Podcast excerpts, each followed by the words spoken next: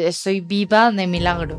Detrás del ictus hay un huracán alrededor que arrasa con todo y hay muchos casos pierdes a tus amigos, pierdes a tu pareja. Yo no sabía cuándo me iban a operar y estuve dos meses esperando una operación que no sabía si iba a poder contarlo. Pero en esa situación, como tienes la prioridad de sobrevivir, ni te lo planteas. Años después me di cuenta que hubiera podido ser incluso una negligencia. Me envían a casa y yo de repente era una persona totalmente dependiente de mis padres. Yo sí que recordaba cómo era andar, pero mi cuerpo no respondía. Es frustrante básicamente.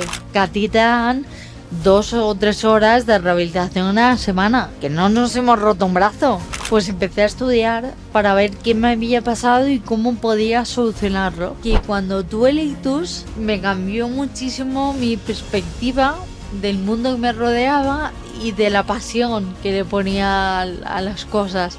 Llegué a la conclusión que el miedo y la tranquilidad o la ansiedad y la paciencia solo estaban a un pensamiento de, distancia. Al final, levantarse cada día y ver que a través de tu trabajo estás ayudando a tantas personas es la mayor motivación que puede experimentar una persona. Y es importante ser consciente de lo que tienes alrededor, de valorar los pequeños detalles, esto es de Track, amigos. ¿Qué tal? ¿Cómo estáis? Bueno, os lo había advertido, en la segunda temporada iba a contar con invitados de auténtico lujo. Y bueno, pues aquí veis que a mi derecha tengo a una pedazo de mujer que ahora os pasaré a presentar. Se llama Diana, Diana de Arias, tiene 33 años y hace 10 sufrió un, ictus. Fue totalmente inesperado, pero ella, lejos de dejarse vencer por la enfermedad, pues le dio la vuelta a la tortilla y ahora es ella la que ayuda a mejorar la vida de otras personas, a mejorar su calidad de vida. Diana, es un placer y un lujazo, de verdad, tenerte hoy aquí. Bueno, el lujo es mío, por supuesto, y bueno, un placer estar aquí compartiendo un pedacito de toda esta historia.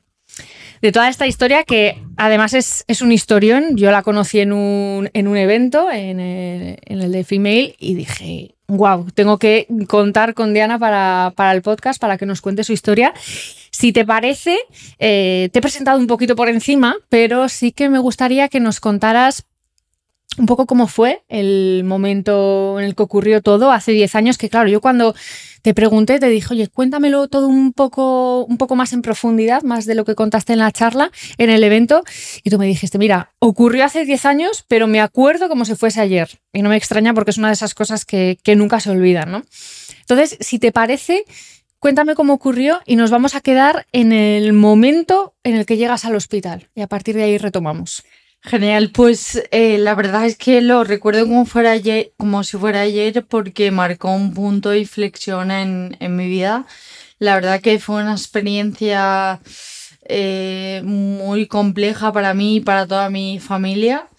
Y bueno, yo estaba de Erasmus, eh, estudiaba diseño en Valencia y al volver a Navidad, a ver unos días a mis padres, pues de repente me desperté y empecé pues a encontrarme mal. Y bueno, mm, siguió evolucionando el día, pero nunca me hubiera imaginado que era un ictus, básicamente porque yo no tenía conocimiento sobre que era un ictus, ni siquiera sabía que eso podía sucederle a personas jóvenes. Y las estadísticas están ahí, que, que es algo que nos puede pasar a todos y que, bueno, mm, dentro de 10 mm, años va a aumentar muchísimo todo esto por el nivel de vida que, llevamos y más. Yo creo que es súper importante darle visibilidad y, también oportunidad, ¿no? En el sentido de que hay posibilidad de recuperación y de prevención.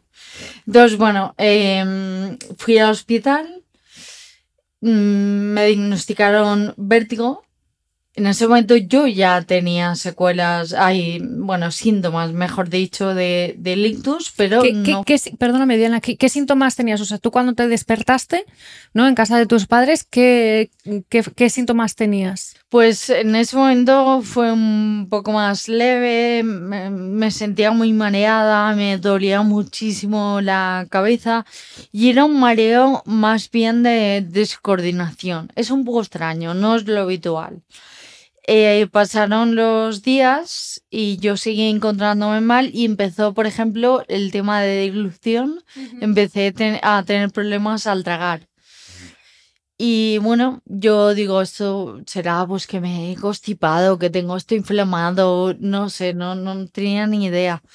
Luego mm, empezó el tema de la visión, también a ver borroso, a ver doble. Bueno, todo esto fue un proceso de una semana. Y cuando fui al hospital, en ese momento me diagnosticaron el, mm, el vértigo, me dieron una pastilla, me enviaron a casa. El, el ictus es fundamental eh, identificarlo lo más rápido posible porque hay posibilidad de pararlo. Eh, hay diferentes técnicas que hoy en día están mucho más evolucionadas que hace 10 años. En mi caso tuve un ictus eh, que se llama de, bueno, un derrame, pero también puede ser un ictus isquémico que se entapona una vena. Esos ictus tienen mejor eh, probabilidad de mejora y es muy importante poder, eh, dentro de las cuatro horas, poder identificarlo y poder ponerte el tratamiento. En mi caso fue diferente, pero es el 20% de los casos. Normalmente suele ser por el entaponamiento de la químico. Diríamos, mm. exacto. Entonces, bueno, em, cuando eh, empecé a encontrarme peor, me atraganté con la pastilla al cabo de tres o cuatro días. O sea, imagínate, es que estuve con síntomas bastante tiempo, no, no fueron horas, ¿no? Claro, pero, pero a ti cuando te vinieron los primeros síntomas que dijiste que está pasando aquí, ¿no? Que entiendo que serían esos mareos, fuiste a, al hospital en ese momento. Efectivamente. Eh, luego, nada, pues un día tomándome la pastilla en casa del vértigo, el supuesto vértigo, me atraganté, porque ya el tema de dilución cada vez iba a mucho peor. En ese momento pues me, me, asusté muchísimo porque mm, estuve sin respiración bastante tiempo. Finalmente conseguí respirar y rápidamente nos fuimos al hospital. Aún así, estuve 24 horas en observación sin que me hicieron un TAC. Y yo ahí ya presentaba los síntomas porque lo sé hoy en día, eh, típicos. De hecho, cuando vas al hospital hay unos, unas pruebas que te hacen, por ejemplo, andar en tándem, que es poner una, un pie delante del otro. Vale. Si eso no haces bien, ya va mal la cosa. Luego también el tema de dilución es un síntoma clarísimo. Eh, el tema de los mareos, dolor de cabeza. Y hay sobre todo también a personas que tienen afasia. Eh, en mi caso no fue así, yo tuve disartria, que es más bien el, a nivel motor de vocalización. O sea, ¿la afasia es dificultad en el habla? ¿o la afasia tiene, sí, es una dificultad en el habla a nivel cognitivo, que por ejemplo, pues puede ser que quieras decir micro y digas casa, o que no te recuerdes de esa palabra y no puedas expresar lo que quieres decir o que no entiendas lo que te están diciendo. A lo mejor dices, quieres decir quiero agua y dices me voy a la playa. Pero si por ejemplo hablas con alguien y de repente dice algo que no tiene sentido, puede ser que tú estés eh, teniendo un ictus en ese momento. Pero bueno, eh, cuando estuve 24 horas en observación y ya por fin el médico decidió hacerme un TAC y en ese momento rápidamente entré en, en, la UCI, pero eh, rápidamente me conectaba a mis máquinas. Yo en ese momento ya me encontraba muy, muy, muy mal, con vómitos, muy mareada y al cabo de unas horas vinieron los neurocirujanos. En el hospital que yo estuve no había equipo de neurocirugía. Esto es un problema bastante grave que según dónde te encuentres, dónde estés viviendo, puede ser que tengas accesibilidad a mayores o menores recursos y dos hospitales deberían estar igual de equipados porque pierdes tiempo y, no te atienden de la misma forma. En mi caso, tuvieron que venir de fuera médicos para poder atenderme y mm, mi caso no lo habían. Eh, era un caso tan grave y tan poco usual que no lo habían eh, trabajado en profundidad ¿no? en, su trayectoria.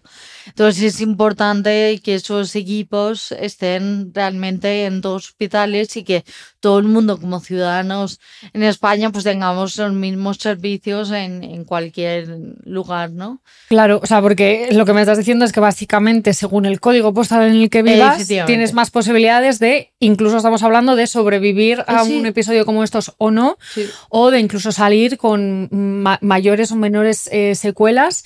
Y, luego también una de las cosas que, me llamó muchísimo la atención y que además lo acabas de contar es tú llegas al hospital con unos síntomas que tú ahora, claro, 10 años después y con la trayectoria que tienes con la enfermedad, dices, es que eran síntomas clarísimos, pero en ese momento no se actuó ¿no? con el protocolo de, de, ictus. Entonces, no sé si, si en algún momento pensaste, claro, ya a todo lo pasado y muchos años después de decir, a esta gente me, me, la cargo, entre comillas, los denuncio a Pues lo podría haber hecho, la verdad, pero en esa situación, como tienes la prioridad de sobrevivir, ni te lo planteas. Lo único que quieres es que te ayuden a eh, poder salir de, de, ese bache y, y bueno, años después me di cuenta que hubiera podido ser incluso una negligencia, totalmente.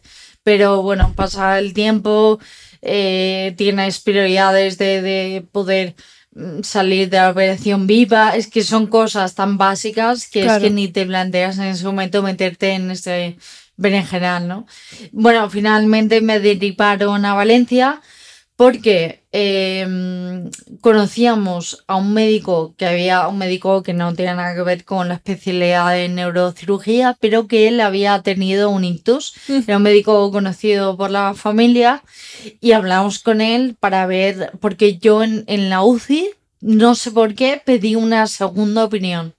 Entonces, este médico le operaron. perdona, o sea, pediste una segunda opinión porque cuáles eran las expectativas o qué era lo que te decían que a ti que, tú dijiste, a ver, aquí algo no me cuadra, quiero pedir una segunda opinión. Claro, pues eh, bueno, llegaron eh, estos médicos, la verdad que eran bastante jóvenes, no sé, alrededor de unos 40 años.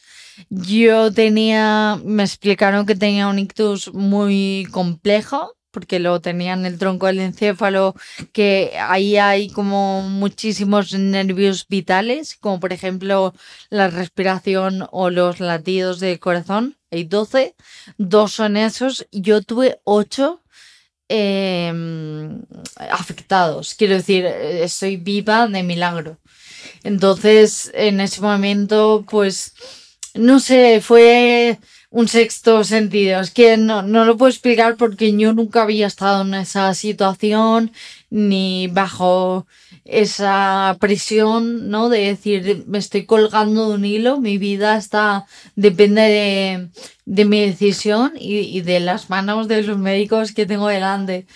Y dije, no, no, yo quiero una segunda opinión. No sé, me salió, me salió así, o sea, que, es importante que mm. la gente sepa que puede pedir una segunda opinión, es lícito, y en ese momento fue cuando se activaron todos estos eh, procesos, pero fue gracias a, casualmente mi familia pues conocía a esta persona y esta persona nos conectó con el equipo de neurocirugía del Hospital Clínico de Valencia, son referentes. Eh, a nivel nacional de todo esto y tiene una trayectoria increíble, mm, tiene un equipo de muchísimas personas, el cabeza de, de cirugía es una persona también pues con una larga trayectoria y cuando llegué al hospital sentí una tranquilidad eh, total, porque ya los médicos me lo explicaron todo con muchísima calma, tranquilizándome. Es muy importante, ¿no? Darle ese espacio a la familia y a la persona que está en esa situación para que entienda lo que le está pasando, que lo pueda asimilar y que confíe en, todo ese equipo humano. Entonces, eh, esa operación, en, o sea, los primeros médicos me dijeron que había que operar de urgencia. Y yo, espérate, a ver, porque yo estaba Erasmus, eh, o sea, eh, de repente 24 horas te cambia la vida de, del día a la noche, ¿no? Y bueno, pues mm, allí me dijeron, Diana, efectivamente tienes la misma, el mismo diagnóstico, pero el procedimiento de intervención no va a ser el mismo, eh, porque aquí estamos haciendo un estudio en profundidad de todo, viendo cómo podemos entrar, cuál es el momento preciso. Yo todos los días, prácticamente por la mañana, me hacía un tag y me iban controlando la evolución de ese derrame y cómo era y demás. Entonces, cuando vieron, yo no sabía cuándo me iban a operar y estuve dos meses. Claro, esperando una operación que no sabía si iba a poder contarlo. O sea, dos meses entiendo en el hospital, ¿no? Ingresada. Dos meses sin poder moverme de la cama, súper medicada. Eh, bueno, con, con, te ponen... ¿Una sedación? No sale el nombre. No, corticoides. Ah, corticoides. Pero corticoides en vena, pero vamos a, a marchas forzadas. Y eso te genera una ansiedad bestial. O sea, yo veía mm, de todo, em, pero fui consciente en todo momento de, todo ese proceso y además me molestaba muchísimo el ruido y la luz. Por tanto, estaba en una habitación sola, casi oscuras y sin apenas ruido. Dos meses. En todo ese tiempo, tú sola, en una habitación sola, a oscuras, porque te molestaba la luz, te molestaba el ruido y además cada día contacts diarios, ¿no? Y cada día eh, pensando, joder, en algún momento me va a tocar y me operan o, a ver qué pasa, ¿no? O lo que tú has comentado antes de, o a ver si llego. Mm. Entonces es un momento como de máxima, no sé, yo lo, yo lo viviría como de máxima desesperación mm. y a mí una de las cosas que más me llama la atención de ti es la fortaleza mental que tienes, pero claro, yo te estoy viendo ahora, 10 años después, con todo ya pasado y toda la experiencia vivida, pero no sé en ese momento, en esos instantes de, sola en la habitación tal, qué es lo que pensabas realmente, o sea, qué se te pasaba por la cabeza, porque obviamente tienes mucho tiempo para pensar, demasiado tiempo de hecho. Mm. Sí, la verdad que fueron momentos complejos a nivel, como te diría, psicológico, porque estás tú contigo, o sea, es mm, con tus pensamientos, eh, y, tu, forma de poder sobrellevar todo eso, porque en ningún momento tuve eh, tampoco asistencia psicológica em, y, creo que es muy importante que en esos momentos tan delicados mm. puedas apoyarte en algo más que tus familiares, porque incluso ellos tampoco saben cómo hacerlo, ¿no? Y yo recuerdo que en ese momento eh, tenía una frase que me repetía constantemente y llegué a la conclusión que el miedo y la tranquilidad o la ansiedad y la paciencia solo estaban a un pensamiento de, distancia, ¿no? En realidad, pues mm, me di cuenta de que yo tenía la capacidad de poder enfocar esos pensamientos en cosas positivas, en la confianza en, el equipo médico que tenía alrededor y sabía que lo mejor que podía hacer yo bajo ese contexto era estar tranquila y rodeada de, de los míos, ¿no? O sea, claro, en todo este contexto me dices, yo enfoqué mis pensamientos en lo positivo pero claro, en ese momento, o sea, ¿qué, qué, luz veías ahí realmente? Pues dentro de mí estaba convencida de que la operación iba a salir bien y que me iba a recuperar. Eso es como lo que me repetía también constantemente, ¿no? Esa, esa confianza conmigo misma y con mi entorno que hacer el cambio del hospital y otro equipo médico y demás pues lo sientes, eh, es inexplicable con palabras, pero vaya algo que en ese momento dices, ahora sí, estoy donde tengo que estar. Mm, estás donde tienes que estar y además dices, había algo dentro de mí, lo mismo que te empujó a pedir una segunda opinión, quizá era como lo mismo que tiraba de ti para decir, oye, que esto va a salir bien, ¿no? Entonces, em, yo ahora te veo y lo hemos venido hablando de camino aquí a la entrevista, tú me decías, mm, bueno, yo es que estoy muy bien al final, eh, no sé qué parte de... porque, a ver, nos hemos quedado ¿no? en que estabas esperando esa operación, esa operación se hizo y después vino una rehabilitación. pero una rehabilitación que cuando yo hablé contigo, me- básicamente, o sea, no me dijo, no me dijo estas palabras exactas, pero que llegó mal y tarde, ¿no? O tarde y mal, las dos cosas. Efectivamente. Entonces, claro, dentro de esa rehabilitación, ¿qué hiciste tú más allá de lo que te proporcionaron para, para poder salir como ha salido de... Claro, lo, lo que voy a contar ahora es lo habitual, que no debería de ser, para mm, prácticamente todas las familias con las que yo he tenido contacto después de eh, tener el ictus y te aseguro que han sido miles, o sea, muchísimas personas.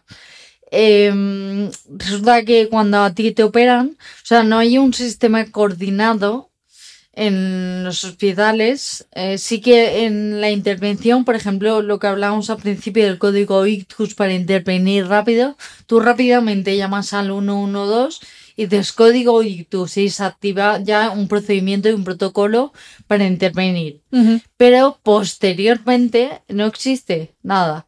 Y tienen que coordinarse diferentes profesionales de diferentes departamentos para poder mm, abarcarte de una forma mucho más integral. Entonces lo que me pasó a mí, que es lo que le pasa prácticamente a todo el mundo que ha pasado por un ictus, es que te operan y te envían a casa.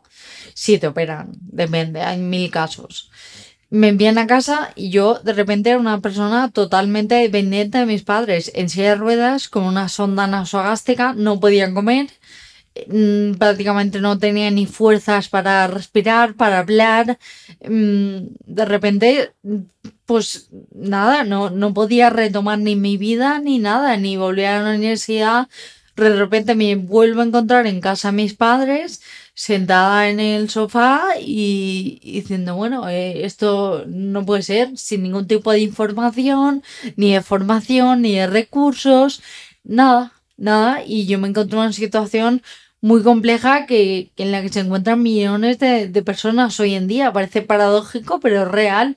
O sea, en 10 años no ha cambiado mucho la historia. No ha cambiado mucho, no, porque yo estoy en este ámbito trabajando y, y la historia, pues mm, se están haciendo avances, pero mm, hay, es necesario una coordinación integral en los hospitales que después de que el neurocirujano intervenga a ti te deriven directamente, porque es que todo esto está, lo sabe impautado, quiero decir, tú tienes que empezar la rehabilitación automáticamente y a ti te tiene que ver un neuropsicólogo, hacerte una evaluación de todas tus capacidades cognitivas, que te vean logopeda, eh, que te deriven, si es al fisio, al, al terapeuta ocupacional, al logopeda, o sea, todo esto se sabe.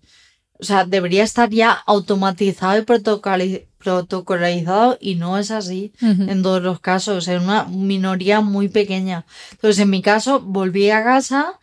Claro, como era una persona muy inquieta, joven, con ganas de vivir, pues empecé a estudiar para ver qué me había pasado y cómo podía solucionarlo.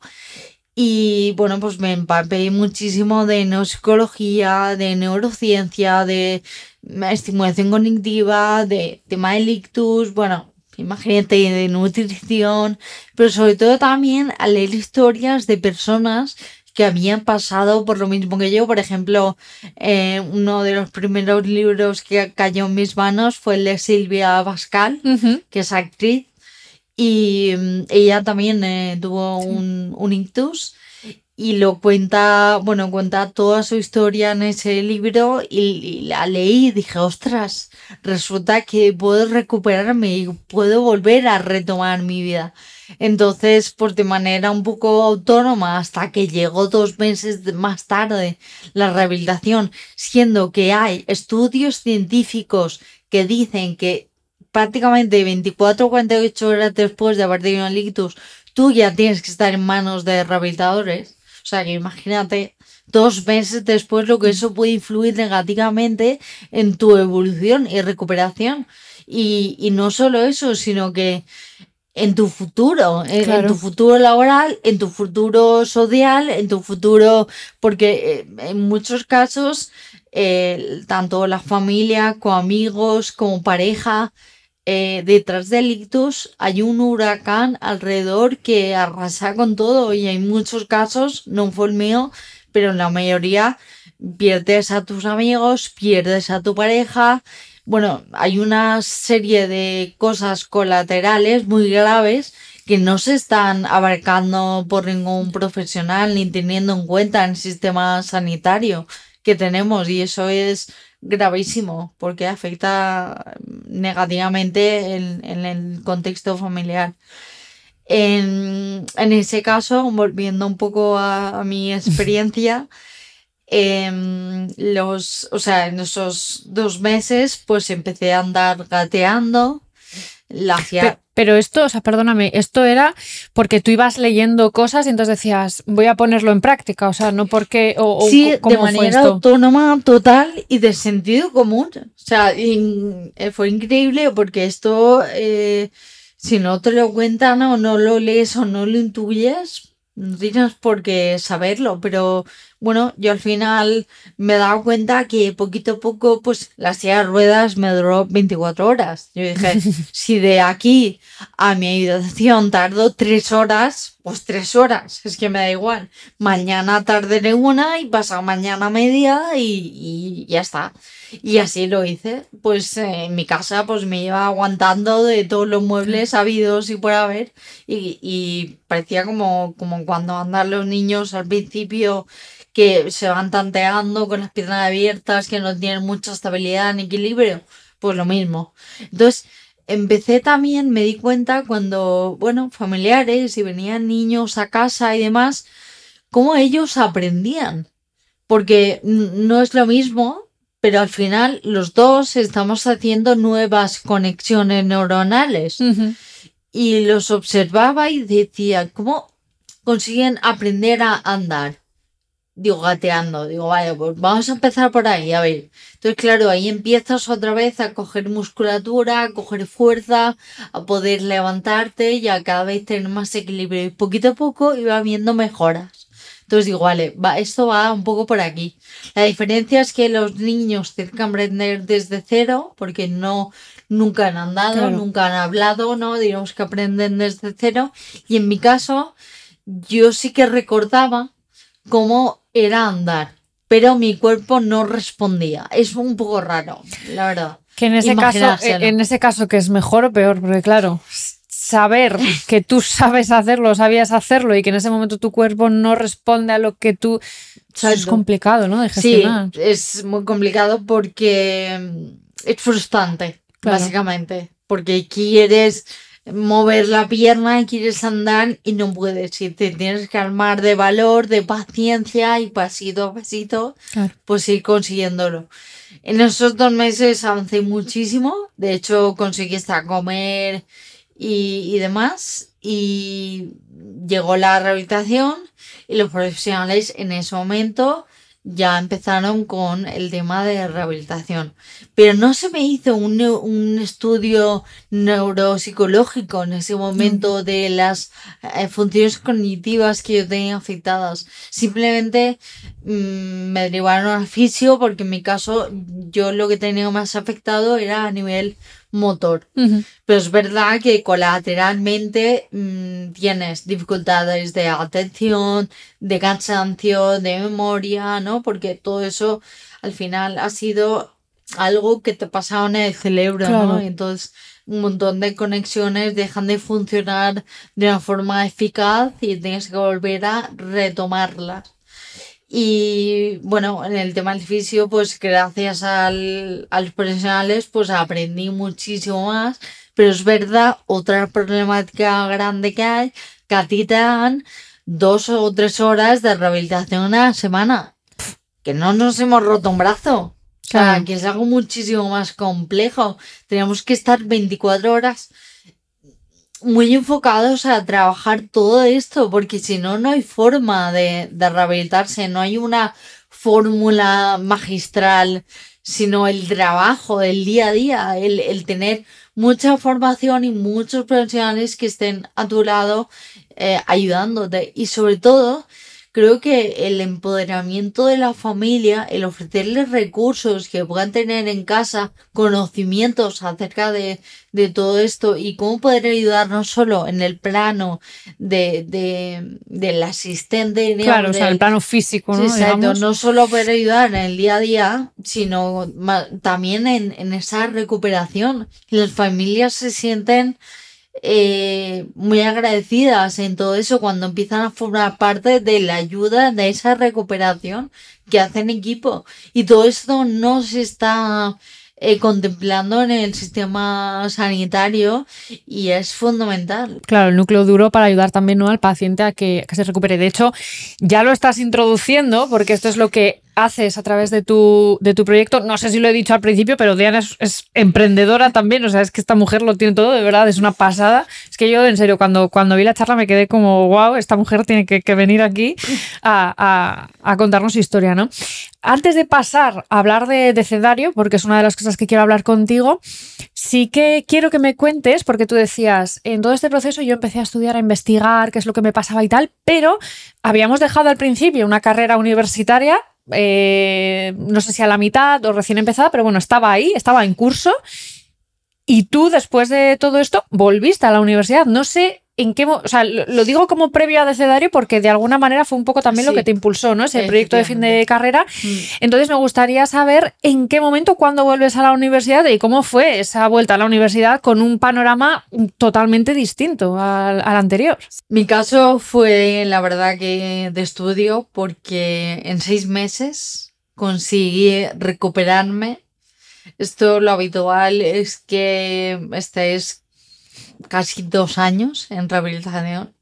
Pues en tan solo seis meses con ese trabajo tan intensivo, tanto en el plano profesional, en clínica como en, Como en casa, yo creo que fue el mix perfecto para tener esa recuperación tan rápida. Aparte, pues jugaba en mi favor que era joven, que era una persona deportista, pero no es lo único, porque yo he visto casos en que era exactamente lo mismo que yo, pero a lo mejor pues el plano psicológico no estaba bien en ese momento y no han tenido la misma evolución, ¿no? Cada Mm. caso es muy diferente, pero en mi caso yo tuve la operación en enero del 2014 y en septiembre les dije a mis padres, yo quiero volver eh, a Valencia ah, porque ah, yo vivía en Denia, Ujú. donde nací. Empecé a estudiar en Valencia, entonces eh, me fui allí a, a vivir. Y cuando volví a recuperarme, dije yo quiero volver a, a Valencia a retomar la universidad. Estaba en tercero de carrera, ya casi acabando. Y en ese momento tuve la oportunidad en cuarto de hacer un proyecto final de carrera. Pero antes de entrar ahí, quería comentar que no hubo tampoco ningún protocolo de reinserción en el mundo educativo. Mm. No se contemplaba. Tuve otra vez la suerte de que mi entorno académico pues me conocía muchísimo, eh, me ayudó muchísimo, tuve mucho apoyo, pero no hay un sistema mm, automatizado, diríamos, de, oye, mm, todas las personas jóvenes que han tenido una dificultad, puede venir por un accidente de coche, puede venir por mil cosas, o, o lo que sea, ¿no? Cualquier otra, pues el tema del cáncer o pues cuando te recuperas que haya una reinserción en el mundo educativo, pues tampoco existe. Entonces todo esto se debería de contemplar porque le estamos quitando muchísimas oportunidades a, a las personas y Claro. esto puede afectar negativamente, como decía antes, en el ámbito laboral, educativo y social. Y esto es, eh, yo creo que, mm, no sé, un, problema gravísimo que no se está abordando, ¿no? En, en el plano de, de la administración. Pero bueno, en ese caso, pues tuve la suerte de tener un entorno que me apoyó muchísimo y conseguí pues volver a retomar todo ese trabajo, toda esa labor que he llevado durante todo ese año. Pues la verdad que fue muy bien, una experiencia eh, positiva en mi caso. Y cuando tuve la oportunidad de presentar mi proyecto final de carrera, pensé, mm, digo, he tenido una experiencia muy potente donde he aprendido cosas muy valiosas que no aparecen en los libros. Tengo una formación que podría unirlo y realmente poder hacer algo para ayudar a personas que habían pasado por lo mismo que yo. Todo esto lo pensé porque en el proceso de rehabilitación yo identifiqué muchísimas problemáticas y dije, tengo la experiencia y las habilidades para poder hacer algo. Entonces me fui a la asociación de ictus de, daño cerebral adquirido de Valencia, que se llama Nueva Opción, les comenté que tenía ese periodo de tiempo para dedicarlo a hacer algo para pacientes con ictus y me abrieron las puertas a poder empezar una investigación de campo en el ámbito del diseño y cómo podía ayudar a mejorar la calidad de vida de, de estas personas. Estuvimos trabajando con todo el equipo de neurorehabilitación y finalmente después de varias ideas, decidimos desarrollar un método de estimulación cognitiva para ayudar a mejorar las capacidades cognitivas de las personas a través del juego. La verdad que fue un proceso bastante largo, de mucha investigación científica, de muchos prototipos, de pruebas, pero finalmente pues pude desarrollarlo y presentarlo al tribunal me pusieron la máxima nota ese año de, me acuerdo del proyecto final de carrera. Yo era una estudiante mal, quiero decir, pues de 6, 7, pero sí que es verdad que cuando tuve el ictus me cambió muchísimo mi perspectiva del mundo que me rodeaba y de la pasión que le ponía a las cosas. Y empecé pues a, hacer a desarrollar toda esa carrera educativa personal con mucha más profundidad y eso se vio reflejado rápidamente en, en mis notas pero hubo algo que me hizo clic y fue que yo publiqué en redes sociales todo este proyecto y muchísima gente, tanto familias como profesionales, se pusieron en contacto conmigo pidiéndome que dónde podían comprar ese material. Y dijo, ostras, ¿será que he hecho algo que de verdad debería de llevarlo a un plano real, ¿no? Para que otras personas pudieran utilizarlo. Entonces me di cuenta que dificultades cognitivas no solo aparecían en personas que habían padecido un ictus, sino también en otras patologías, tanto población infantil como adulta. Autismo, hiperactividad, dislexia, síndrome de Down, dificultades de aprendizaje, retraso del lenguaje, Alzheimer, Parkinson, bueno, infinidad de, patologías que necesitan de estos recursos y dije, ostras, me fui con, mi prototipo bajo del brazo a todas estas, bueno, pues entidades, colegios, lugares donde me podía encontrar con este perfil de personas para probar esos prototipos y ver si podía mejorarlos y todavía fuera un material mucho más inclusivo. Y efectivamente, conseguí hacer un material que se adaptara a la mayoría de, las personas, porque mi, propósito no era más que ayudar, cuantas más personas, mejor, ¿no? Al final, levantarse cada día y ver que a través de tu trabajo estás ayudando a tantas personas es la mayor motivación que puede experimentar una persona. Y, gracias al desarrollo de, de todo este proyecto, pues eh, eh, me está permitiendo, ¿no? Día a día cumplir con, con este sueño. Y a partir de, ahí, pues empezamos a comercializar este producto porque hicimos un crowdfunding. Anda, eso, eso no lo sabía, mira, eso, eso se me había escapado a mí, lo del, lo del pues, crowdfunding. En ese momento, casualmente, entré en Lanzadera, que es un hub de, de emprendimiento, y de repente me rodeaban muchísimos compañeros con unas ganas increíbles de emprender, personas que estaban hiperformadas y me empapé de, de todo Se te contagió todo eso. Muchísimo. Dijo, ostras, esto es lo que me hacía falta porque, claro, yo en ese momento digo, tengo que conseguir 10.000 euros en un mes. Digo, en la vida me han pagado a mí 10.000 euros en un mes. O sea, yo esto lo veo imposible. Claro, ahí había gente que había hecho pues rondas de inversión de millones de, de, euros que habían hecho crowdfundings recibiendo pues muchísimo dinero. Y claro lo que yo quería proponer era totalmente viable para ellos. Entonces empecé a hablar con ellos me dijeron Diana pues mira esto aquello hazlo esto esto fue un error que yo cometí no lo hagas haz esto tal enfócate así prepara esto me ayudaron muchísimo y empecé pues a construir todo ese universo de, de, cosas necesarias para poder darte a conocer tanto pues el tema de la web, la marca, el producto, eh, pues vídeo, el, tema de medios de comunicación, yo qué sé, imagínate, ¿no? De todo. Ahí ya es la persona orquesta, ¿no? En ese momento que tienes que... Me, suena, Tocarlo todo eh, de la mejor manera que puedas pero lo que me he dado cuenta es que las personas no valoran tanto la, la calidad eh, con que, o la precisión con que hagas todas las cosas, sino que les transmitas la verdad, que les transmitas la originalidad,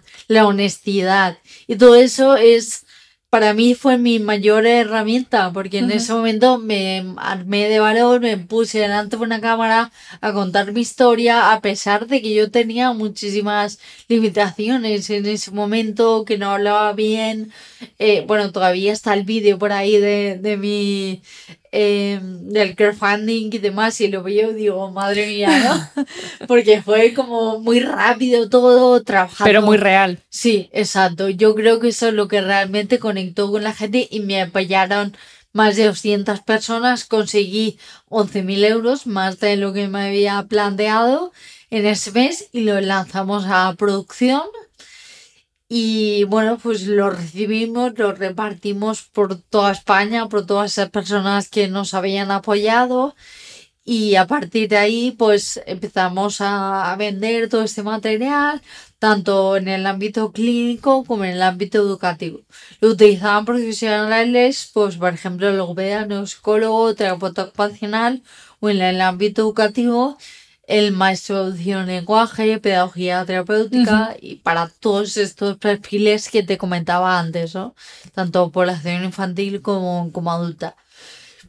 Y muy bien, muy contenta porque en todos estos años, pues más de 3.000 profesionales están usando esta herramienta. Hemos ayudado a mejorar las capacidades cognitivas de más de 140.000 familias es mucho el impacto que, hemos hecho y estamos presentes tanto en España como en, Latinoamérica, ¿no? Que esto es algo que... Sí, sí. Ha traspasado fronteras, de hecho, porque esto es algo...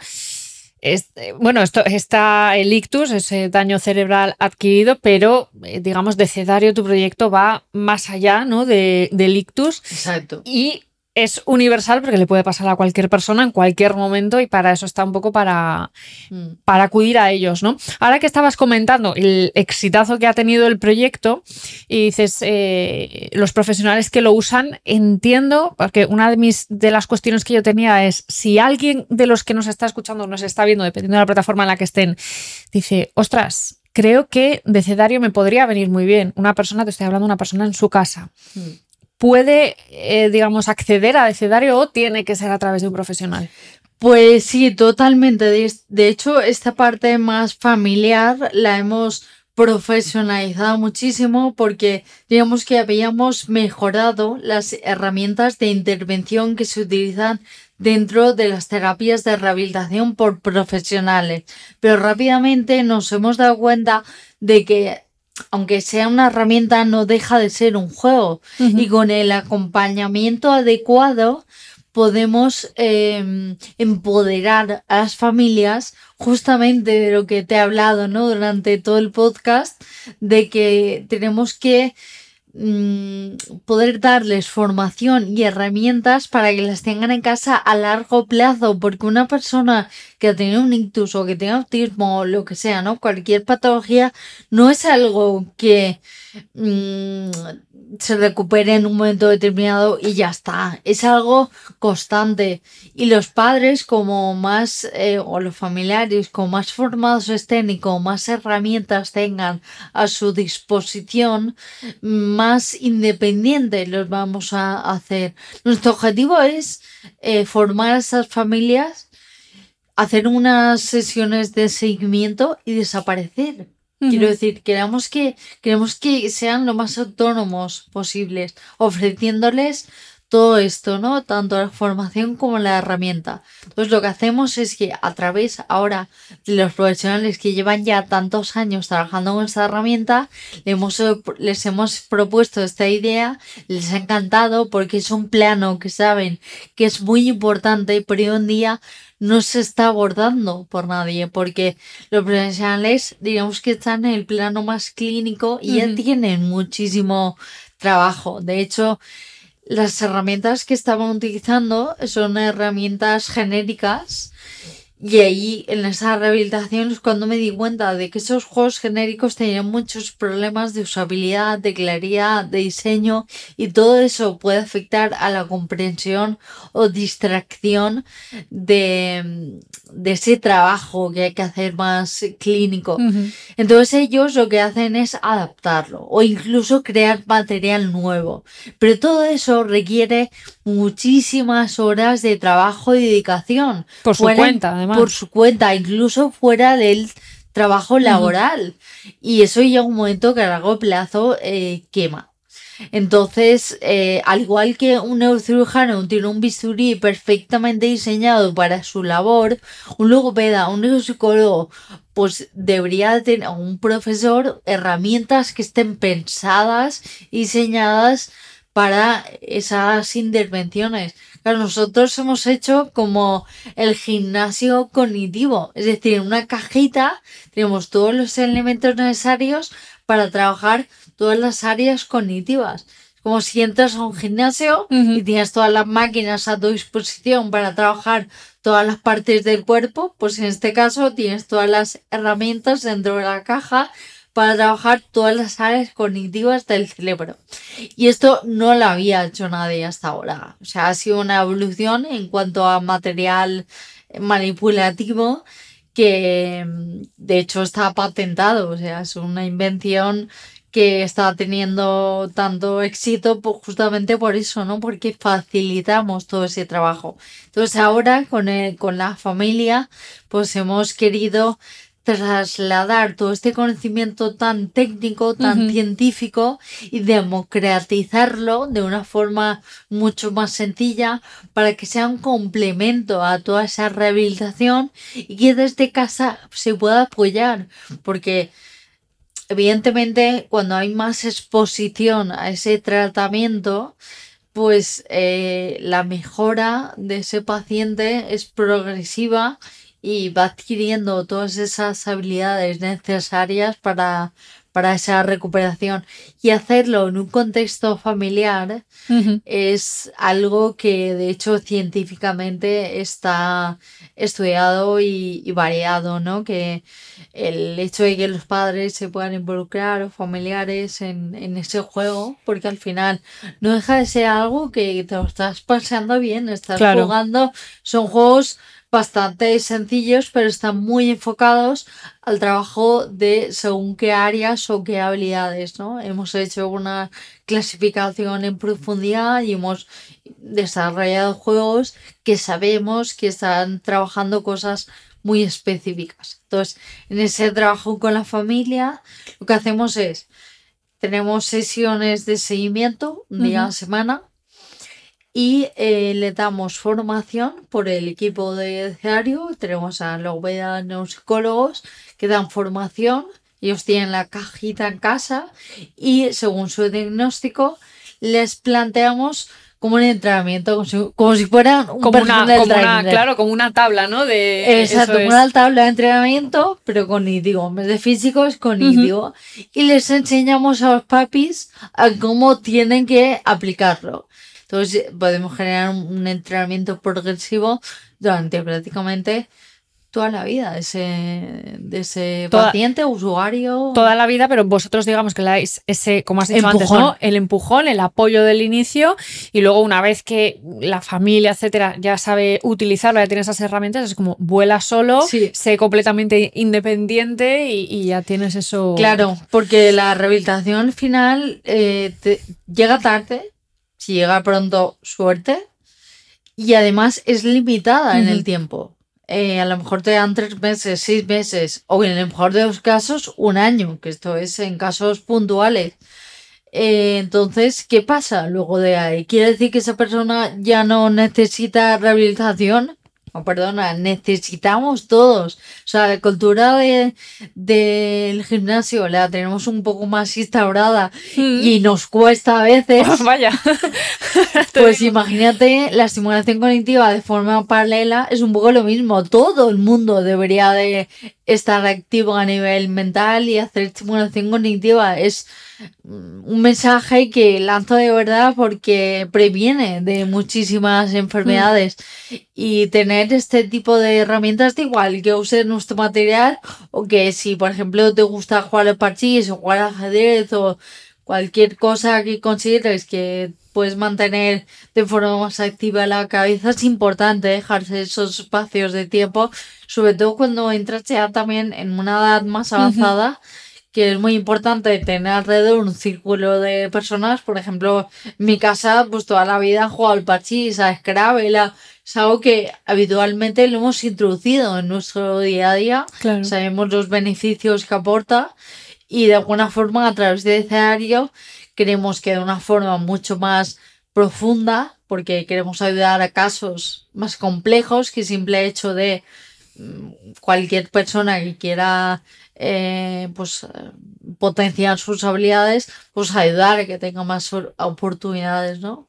Claro, y además eh, tu caso es un ejemplo, ¿no? De que esa eh, rehabilitación, por así decirlo, o, ese trabajo que hiciste tú por tu cuenta ha sido lo que te ayudó a mejorarte tan rápido, a estar tan pronto en la universidad, a terminar la carrera, a hacer tu propio proyecto, etcétera. O sea que realmente no es algo que digas, no, bueno, es que supuestamente esto. No, no, es que está probado en primera persona. Está aprobado, está avalado también por muchísimas entidades referentes tanto en el ámbito clínico como educativo.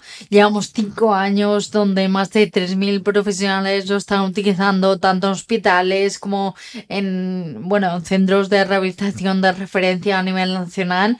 Si no, si los profesionales no- hubieran visto la eficacia de esta herramienta y cómo les puede ayudar a a- ahorrar muchísimo tiempo de, de trabajo y poder intervenir de una forma mucho más cómoda y eficaz, no, no lo estarían utilizando. Pero es más, em, vamos a hacer un estudio clínico para validar todo esto, o sea que en un año eh, todo lo que ya sabemos estará en un papel eh, y para que cualquier persona del mundo más científico que quiera datos más específicos pues los pueda tener y, y, bueno, pues que puedan hacer una publicación. Para mí eh, esto es un premio, el, el poder ver una publicación de, científica de mi herramienta es un regalo y lo van a empezar, bueno, eh, esto es un spoiler que hago. En exclusiva en esto Total. de traca.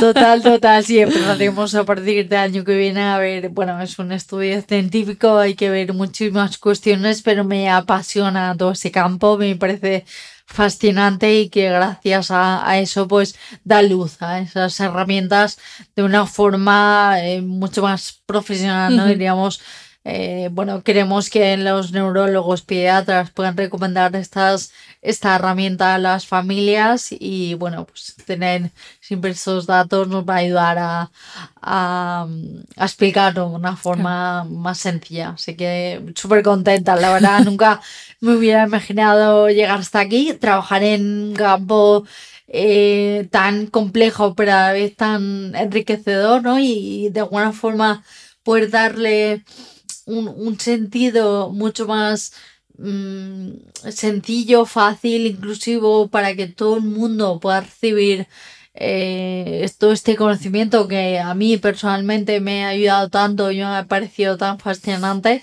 y un poco pues hecho el mensaje final es el empoderar ¿no? a esas familias para que cada vez tengan más conocimientos y recursos. Al final yo creo que en mi caso mm, el haber adquirido todo es que ¿Cómo te diría? Mm, el haber podido tener acceso a todo esto, mm, la verdad que me hubiera gustado. En ese momento me hubiera explicado todo esto, ¿no? Porque la verdad que te da esperanza y, bueno, te das cuenta de que, de que puedes mejorar y, seguir adelante con, tu vida.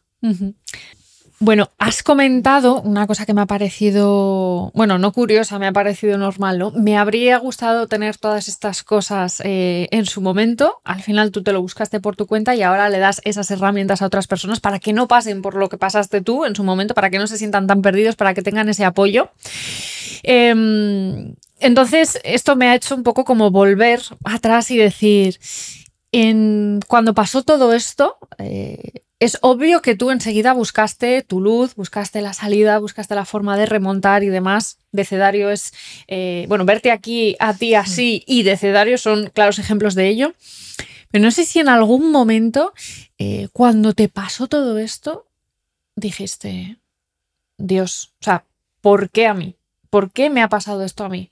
Si soy, lo que me decías, una persona joven, deportista, eh, no sé, que no le he hecho daño a nadie, por favor, ¿Por qué me ha pasado esto? Totalmente, era una pregunta que me hacía todos los días. De hecho, estaba enfadada con el mundo porque no entendía nada. Eh, una situación como muy injusta, ¿no? De decir, bueno, soy joven, eh, tenía salud, estaba estudiando eh, con muchísimas ganas de vivir y de repente la vida te da un golpe tan grande que, que te deja cao. O sea, es que no, no puedo explicarlo de otra forma. Y durante pues, el hospital, eh, los primeros días de esa revelación de estar en casa, me lo preguntaba todos los días, pero al final, no sé, tengo una parte psicológica muy fuerte.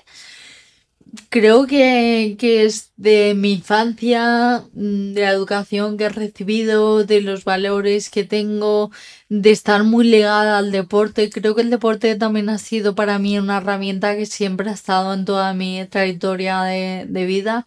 El jugar en equipo, la superación, el trabajo, siempre se me ha dado bastante bien y he tenido la oportunidad de jugar en un montón de equipos de diferentes disciplinas y yo creo que lo único que no he tocado es el tenis, creo, ¿eh? Porque padre, bueno, no sé, un poco me motiva. Yo creo que es mi momento de desconexión. De desconexión. y, te ha dado, y te ha dado, como dices, esas, en parte esas herramientas, ¿no? Esa mentalidad.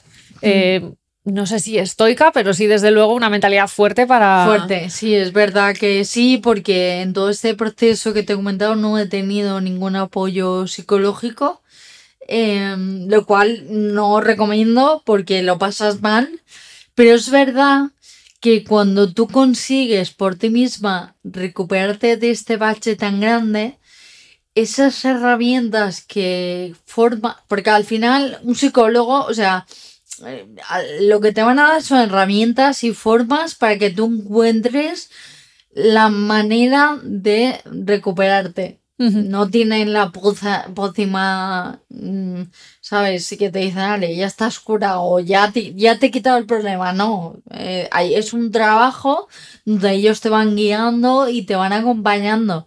Pero sí que es verdad que, que tú eres la que tienes la, la, última palabra, la decisión, la integración y aceptación de todo eso que te pasa en la vida.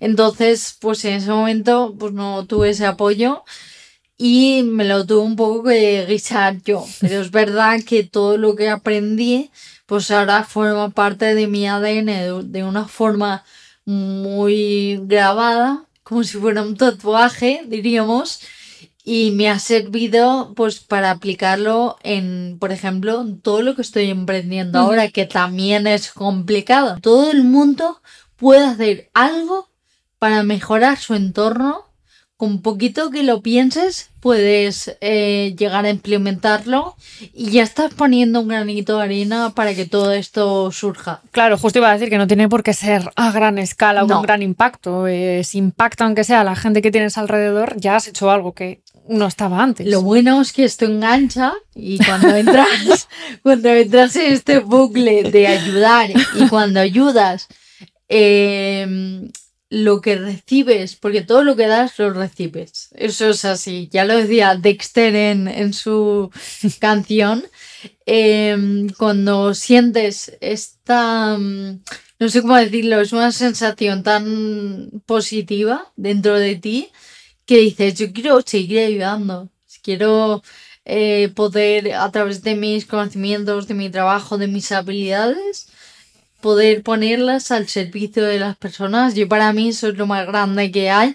Oye, intuyo, con todo lo que me has dicho, intuyo la respuesta, pero ¿ha cambiado tu pregunta de por qué me ha pasado a mí esto a para qué me ha pasado? Efectivamente, en ese momento clave, cuando yo me preguntaba todo el rato por qué estaba enfadada con el mundo, pensé, estoy haciéndome mal la pregunta. Esta pregunta no tiene ninguna respuesta que me está llevando a ningún sitio. Entonces cambié solo una palabra y mi cabeza se abrió a un abanico de posibilidades tremendo. Y fue exactamente para qué me ha pasado esto a mí. Y ahí es cuando te das cuenta de que, mm, de, de- de que puedes tener un propósito en, en la vida, en, en lo que haces y, y bueno, pues trasladarlo, trascender a, a otras personas para que, bueno, pues puedan mejorar, ¿no? En, en diferentes contextos. Y la verdad que esa pregunta me ha, me ha ayudado durante toda mi trayectoria, también en la fase del emprendimiento, ¿no? Porque siempre que sientes que estás perdido que mm, no encuentras tu foco o que necesitas volver a tus raíces, que es muy importante esto, el sentido, ¿no? De, de las cosas. De hecho, hay un libro eh, en busca del sentido, El hombre en busca del sentido. Sí. Brutal, también me lo leí eh, llegué a casa, cerquita del, del momento que estuve leyendo el libro de Silvia Pascal. Y el aprendizaje que hay dentro, dentro de ese libro es increíble, ¿no? Que al final el contexto que te rodea eh, puede ser muy negativo. En este caso fue una persona que estuvo dentro de los campos de concentración nazis. Pues imagínate aquello horrible. Esta es una situación, vamos, de, de las peores que, que pueden existir, pero diríamos que él podía, em, podía seguir sobreviviendo gracias a, a sus pensamientos y a lo que él generaba dentro de, de sí mismo, ¿no? Y me ayudó también bastante en, en todo ese proceso de recuperación. Maravilloso, pues eh, me alegro de que cambiaras esa, esa palabra. Fíjate el poder de las palabras, pero sobre todo el poder de la mente, ¿no? Que es un poco lo que, lo que, lo que vienes diciendo, vamos, en, todo, en toda la conversación. Bueno, eh, Diana, después de toda esta charla, como he dicho al principio, voy a hacer así como una especie de conversación circular. Esto te pasó con 23 años, ahora tienes 33, has vivido... O sea, no sé si has vivido 10 vidas en, en 10 años prácticamente con todo lo que te ha pasado y sobre todo todo lo que has aprendido, has evolucionado y has crecido. ¿Qué le dirías, después de todo esto, a tu yo de 23 años? Antes de que, antes de, del ictus, ¿qué le dirías? Qué pregunta más compleja, la verdad, de responder. Claro, le dirías muchas cosas, entiendo, ¿no? Pero. mm, Sí, sí. eh, um, ostras, tengo que pensar, ¿eh? No, es una de esas preguntas que a mí personalmente me la haces y pff, no sabría muy bien qué decir. La verdad, porque le diría tantas cosas y le daría tantas tortas a mí yo de, de, de hace Sí. 10 años que... A ver, ¿sabes qué pasa? Que creo que pasamos un poco de puntillas por la vida y es importante despertar lo antes posible. tenemos la costumbre de despertar a golpes y no debería ser así porque en mi caso pues me di cuenta del valor de la vida, del valor de la ayuda a otras personas, del valor de lo realmente importante que es tu círculo, lo que tienes alrededor y la capacidad que tengas de dejar huella en este mundo. Y eso no te lo cuentan en ningún sitio, ni en los libros, ni nada. Y es importante, creo que mm, ser consciente de lo que tienes alrededor, de valorar los pequeños detalles, de poder aportar lo, lo máximo eh, lo antes posible porque tenemos una fuerza interior increíble que te aseguro que no somos conscientes de ello hasta que pasamos por situaciones tan complejas. Yo tenía de más jovencita mucha energía, pero la estaba enfocando a cosas que no tenían un recorrido, una trascendencia o y, me di cuenta que el coger toda esa energía y poder focalizarla en cosas realmente productivas, sobre todo para ayudar a otras personas, pues era cuando, es cuando realmente he hecho algo de lo que estoy realmente orgullosa, feliz, contenta, agradecida y es mi motor y mi motivación de la vida y mi día a día. Pues mira, maravilloso mensaje para la Diana de 23 años, pero yo creo que aplicable para todo el mundo. Para todo el mundo que, despierte y que sea consciente de, lo que tiene delante y sobre todo que la vida a veces vivimos como si fuésemos a vivir para siempre y, y para nada. Así que, Diana, ha sido un auténtico lujazo, como decía al principio, y un placer tenerte aquí porque de verdad creo que tu historia, todo lo que cuentas, ese proyecto, cómo ayudas a otras personas a raíz de algo que te, pues al final traumático, ¿no? Que te pasó a ti, eh, me parece digno de, admirar, pero sobre todo de que se hable de ello. Entonces, gracias de verdad por, haber venido a, este podcast y por, y por, y por ser como eres, sinceramente. Gracias a ti, que la verdad que he tenido la suerte de tener muchos referentes, sobre todo mujeres muy cerca de mí en, en la vida, que me han dado mucha fuerza emocional porque, bueno, es un ah. momento complicado. De hecho, agradezco doblemente a Diana, esto no lo hemos comentado en el coche viniendo, pero te agradezco doblemente que hayas venido porque han sido unos días complicados para mm. ti. La verdad que sí. Eh, bueno, tuve que despedir a mi abuela estos días y y bueno, eh, ha sido para mí una inspiración increíble, una mujer trabajadora, dedicada 100% a la familia, a la ayuda y, creo que, mm, que, bueno, todo ese ADN me ha dejado un legado increíble que valoro muchísimo y, y bueno, pues creo que es muy importante que, que podamos eh, contar todas estas experiencias para que otras mujeres eh, puedan sentirse reconocidas y, vean que, hay oportunidad, que hay posibilidad y sobre todo que tenemos una fuerza interior y unas capacidades que, que no somos conscientes de ellas y es importante darse cuenta pronto porque podemos hacer cosas realmente grandes. Pues tú desde luego ya lo estás demostrando, Diana, y, ahora te toca a ti seguir con, el legado de, tu abuela y seguir con lo que estás haciendo. Así que de nuevo, gracias por haber estado aquí, por, por contarnos todo esto, dedicarnos todas estas palabras. Y nada, de vosotros me despido. Además, me voy a despedir súper rápido tenéis toda la info de, bueno, para que puedan acceder a tus perfiles de redes sociales de Diana, también de Decedario, para el que quiera saber más del proyecto, saber exactamente qué consiste, porque se nos han olvidado el coche las cosas, pero lo vais a poder ver ahí en la descripción. Y, y lo que os digo, os veo el próximo viernes a las 12 y me despido así porque creo que esta mujer, de verdad, ya lo ha dicho todo y no quiero enturbiar tu discurso. Así que gracias Diana, gracias a vosotros por estar ahí y nos vemos en el siguiente episodio. Besazo.